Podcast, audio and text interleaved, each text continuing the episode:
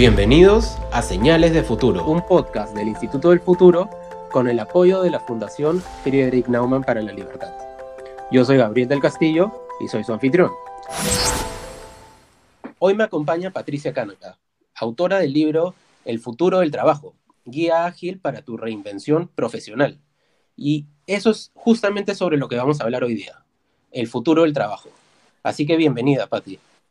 Muchísimas gracias, Gabriel, y al Instituto por, por la invitación. Estoy feliz de acompañarlos hoy día. Gracias a ti. Eh, entremos de frente, digamos, a lo que creo que es la pregunta más importante para la mayoría de personas escuchando este podcast que quizás no conocen mucho del tema. ¿Por qué tenemos que pensar en el futuro del trabajo?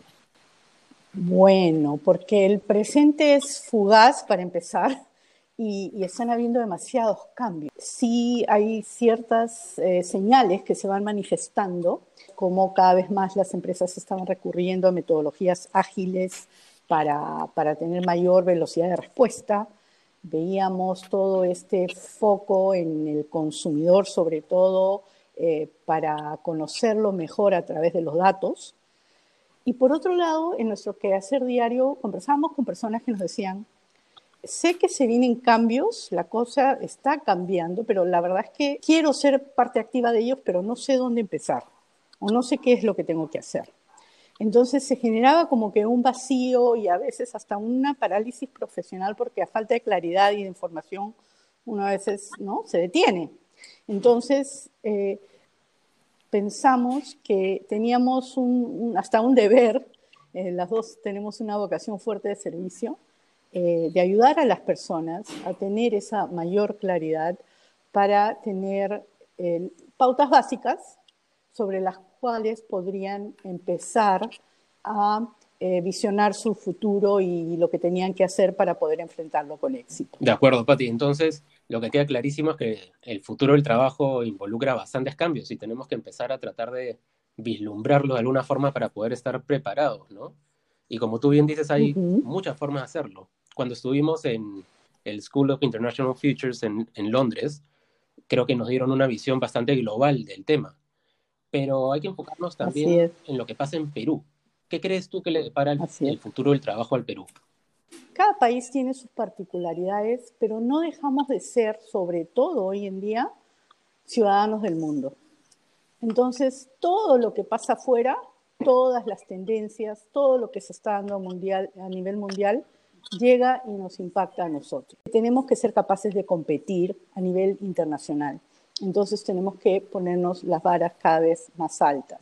Entonces yo te diría, quizás en los países eh, menos desarrollados el proceso de automatización y tecnológico puede ser un poco más lento, pero eso no quiere decir de que ya no esté acá o que deje de llegar yo creo que lo que mejor podría recomendarle a una persona es trázate metas de nivel mundial, porque finalmente lo que estamos viendo en el mercado con el auge de, eh, de la economía gig, que representa una oportunidad para muchas personas independientes, es que esto solo está creciendo y se ha agudizado aún más producto de la pandemia.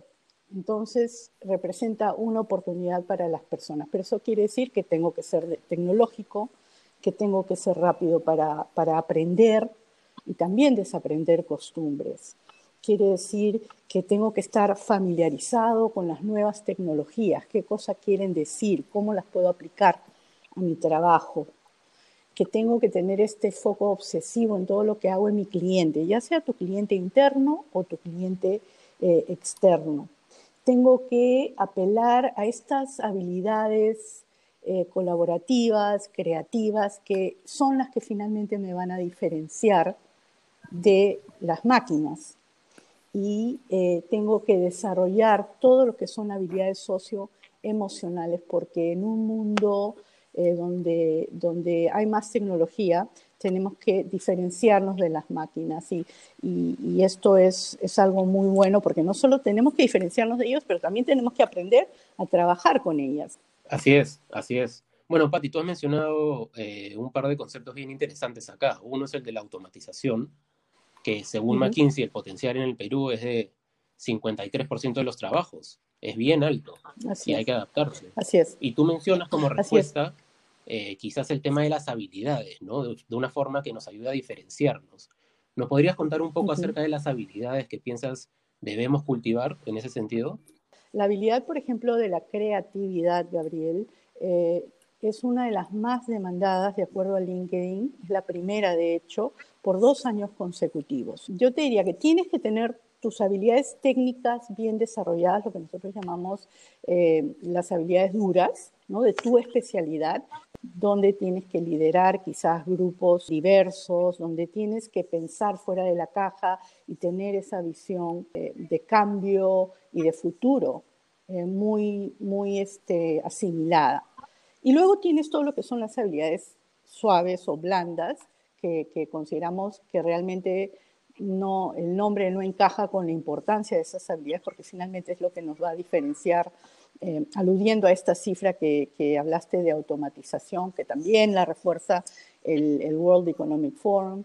De hecho, eh, se espera que para el 2025, en términos de las horas dedicadas por humanos y máquinas, van a ser más o menos la mitad cada uno. Entonces, toda, toda habilidad que te ayude a eh, manejarte en, ambientes tecnológicos, pero además habilidades que te ayuden a manejarte en ambientes colaborativos, porque ahora hay demasiada información, nadie lo sabe todo y se espera y se sabe que se crean sinergias cuando trabajas con otras personas. Entonces, las habilidades socioemocionales, la inteligencia emocional, el liderazgo e influencia, así como la creatividad, la capacidad para aprender y desaprender que hablamos, eh, y aprender haciendo sobre todo, son, son críticas para poder desempeñarte y tener ese equilibrio que se busca ahora.